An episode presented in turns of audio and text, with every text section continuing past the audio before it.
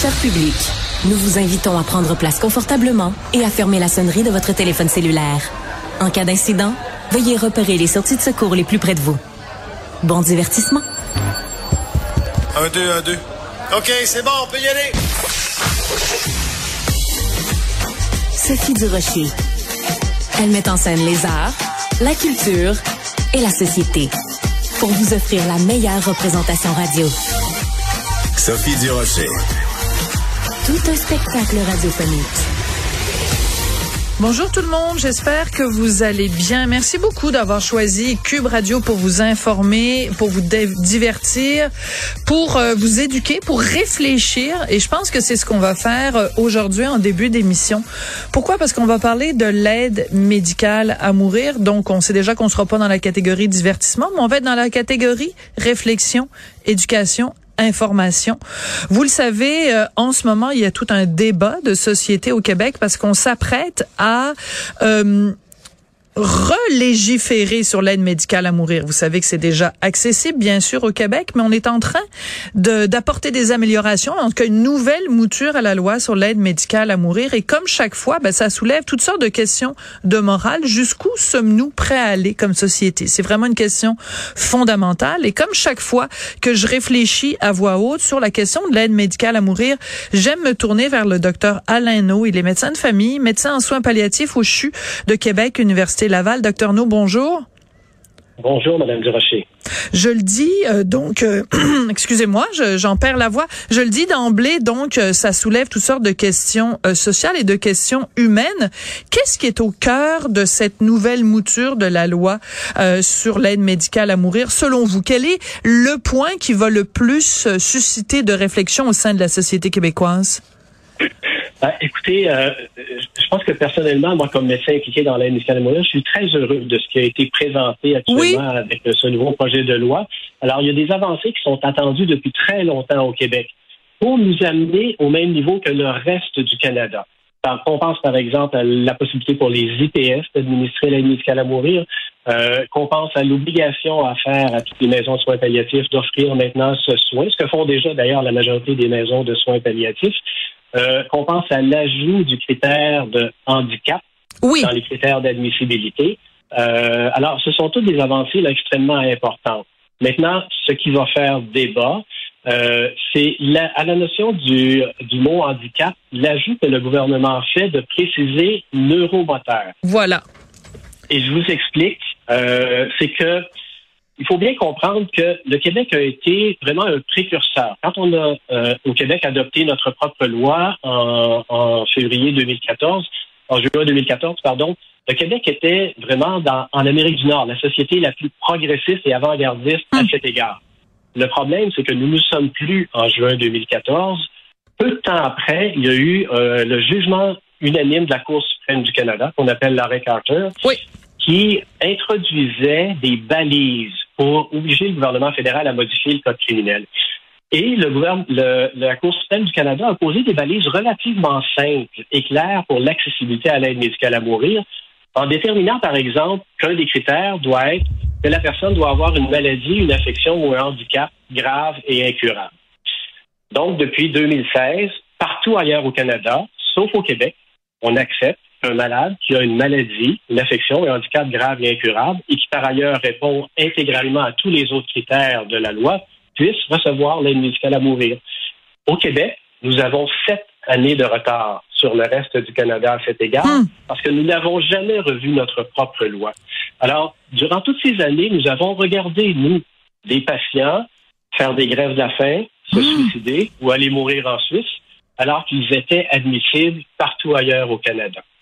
Maintenant, on tente de corriger le tir et c'est une grande avancée. Nous, comme médecins, nous en sommes très heureux en introduisant le critère de handicap. Malheureusement, on vient y apporter une restriction supplémentaire en parlant de handicap euh, neuromoteur, ce qui n'existe pas ni dans les balises de la Cour suprême du Canada, ni dans le Code criminel canadien. Je comprends. Il faut comprendre qu'en mettant un terme neuromoteur, on vient forcément restreindre l'accès de certains malades qui ont des handicaps sévères, mais pas forcément neuromoteurs, à un accès libre et légitime à l'aide médicale à mourir. Parce qu'un handicap physique n'est pas forcément un handicap neuromoteur. Oui, tout à fait. Je pense que ça va être la grande question là, de ce projet de loi. Alors ça c'est intéressant parce que donc le collège des médecins euh, s'est prononcé. Il trouve que l'élargissement ne va pas assez loin et évidemment ça comprend euh, cette cette mention donc du handicap neuromoteur. Vous nous avez très très bien répondu, docteur No, et c'est pour ça que je vous adore parce que vous êtes un excellent pédagogue. Mais vous nous avez donné beaucoup d'informations. Alors si vous me permettez, ensemble j'aimerais qu'on revienne sur certains des points que vous avez soulevés. Ce qu'on comprend finalement, c'est qu'après avoir été des précurseurs on a pris un certain retard. C'est-à-dire que quand on regarde les faits, ça veut dire qu'au Québec, il y a moins de personnes qui ont théoriquement accès à l'aide médicale à mourir. Alors que si on avait euh, ne serait-ce que traversé la frontière, des gens qui ici n'ont pas le droit à l'aide médicale à mourir, y aurait accès dans une province juste à côté. Donc ça, c'est une source de frustration. Vous, comme médecin qui pratique l'aide médicale à mourir, vers quel genre de Devant quel genre de dilemme ça vous place? Quand vous devez dire à un patient, toi, t'as pas le droit parce que tu es un Québécois, si t'étais un Ontarien ou un Manitobain, tu aurais droit? Ben, écoutez, je pense qu'il faut comprendre la souffrance de ces malades qui se font dire, vous n'y avez pas le droit parce que vous êtes euh, un citoyen du Québec. Malheureusement, vous auriez le droit de l'autre côté de la frontière en Ontario ou au Nouveau-Brunswick, mais parce que vous êtes au Québec, vous n'y avez pas le droit. Écoutez, pour nous, là, comme médecins, comme professionnels, ça devient absolument intolérable. Et vous avez parfaitement raison dans votre explication. Ça fait en sorte que de la société la plus progressiste en Amérique du Nord que nous étions en juin 2014, nous sommes devenus, depuis juin 2016, depuis la modification du hmm. Code criminel, la province la plus injustement restrictive à l'accès à l'aide médicale à mourir. Et ça, on ne peut plus tolérer là, que, que, le Québec continue de mettre des restrictions pour continuer à priver les citoyens québécois d'un droit, d'un accès légitime à un soin légal et légitime disponible par ailleurs dans tout le reste du Canada. Alors pour nous, là, c'est absolument intolérable comme médecin parce que, évidemment, c'est vers nous que les patients Bien se sûr. Bien en sûr. Nous disant, docteur, je n'en peux plus. Pouvez-vous m'aider? Il y a une loi pour ça. Je sais qu'il y a une loi au Québec. Et là, on doit leur dire, ben, malheureusement, si vous étiez en Ontario, je pourrais répondre positivement, mais hmm. parce que vous êtes au Québec, je dois vous dire non c'est d'une souffrance euh, indescriptible, autant pour les patients, pour les proches qui les accompagnent, que pour les soignants qui ont à gérer ces situations-là. Et je trouve ça extrêmement important la façon dont vous venez de, l'expliquer et de l'exprimer, docteur No, parce que vous replacez l'humain au cœur de cette discussion.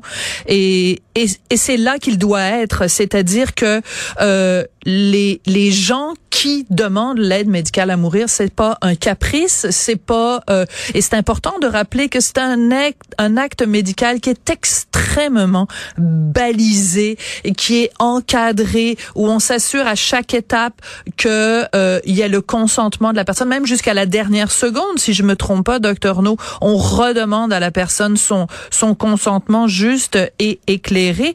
Donc c'est vraiment des des gens qui ont une souffrance euh, épouvantable et on leur, ils, nous demandent à nous comme société de mettre fin, de, de les aider à abréger leur souffrance. Qui sommes-nous pour leur dire, toi, tu as le droit parce que tu habites dans telle province, toi, tu n'y as pas le droit, ou de rajouter des critères, comme justement le critère neuromoteur. Donc, donnez-moi un exemple concret de quelqu'un qui souffrerait d'un handicap qui n'est pas neuromoteur et qui souhaiterait avoir l'aide médicale à mourir, pour que tout le monde puisse comprendre à quoi vous faites référence. Il ben, faut bien faire une différence entre un, un, handicap physique et un handicap neuromoteur. Alors, un handicap physique, ça peut survenir suite à un accident, soit cérébral ou physique. Ça peut arriver suite à un traumatisme. Ça peut arriver suite au vieillissement du corps ou d'une maladie génétique ou héréditaire. Euh, vous avez, par exemple, des gens qui ont des maladies pulmonaires sévères, qui ont des lunettes d'oxygène 24 heures par jour dans le nez, qui souffrent d'un handicap sévère qui vient impacter là, chaque seconde de leur vie, mais qui n'est pas forcément neuromoteur. Je comprends. Ces gens-là n'ont pas de paralysie, sont capables de marcher, d'utiliser leurs bras, mais ils souffrent d'un handicap physique. Vous pouvez, vous pourriez avoir, par exemple, euh, quelqu'un qui vient au monde avec euh, des malformations héréditaires, donc euh, un syndrome génétique qui amène des malformations sévères, des impacts sur les organes, qui n'est pas neuromoteur. Euh, et évidemment, on sait que les gens qui ont 18 ans et moins ne sont toujours pas admissibles. Ils ne le seront pas avec la modification de la loi. mais qui pourrait faire en sorte que rendu à l'âge adulte, cette personne-là dit, dit, moi, je n'en peux plus. Mhm. Euh, ma condition me fait souffrir et, et, et, et il n'y a pas de soulagement qui m'est accessible. Ma vie ne fait plus de sens.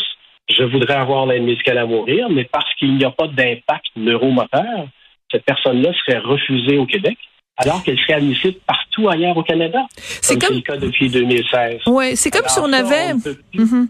Excusez-moi, non, je voulais dire, c'est comme si on avait une hiérarchie des, des douleurs, une hiérarchie de la souffrance, comme si une souffrance était plus euh, valide ou reconnue par la société qu'une autre. C'est un petit peu une forme de discrimination de la souffrance?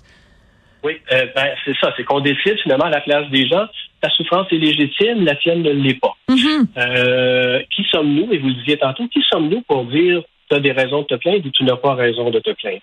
Euh, donc, c'est euh, c'est extrêmement préjudiciable, je trouve, pour la population québécoise. Et l'autre élément, vous savez, mon intuition, c'est que je pense qu'on veut introduire un terme de neuromoteur pour être certain qu'on n'aille pas dans le handicap intellectuel. C'est ça. Alors, si c'est le cas, il faut premièrement considérer que le handicap intellectuel n'est pas admissible à l'aide médicale à mourir, parce que le handicap, c'est pas une voie automatique vers l'aide médicale à mourir. C'est un des nombreux critères, et vous le disiez tantôt, c'est extrêmement balisé et sérieux. Et par définition, les handicapés intellectuels ne sont pas aptes à consentir. Ben voilà. Ils ne peuvent pas faire de demande d'aide médicale à mourir. Et si l'intention, c'est d'éliminer la possibilité que les handicapés intellectuels recourent à l'aide médicale à mourir, les balises existantes sont déjà suffisantes mais précisons-le tout simplement dans la loi.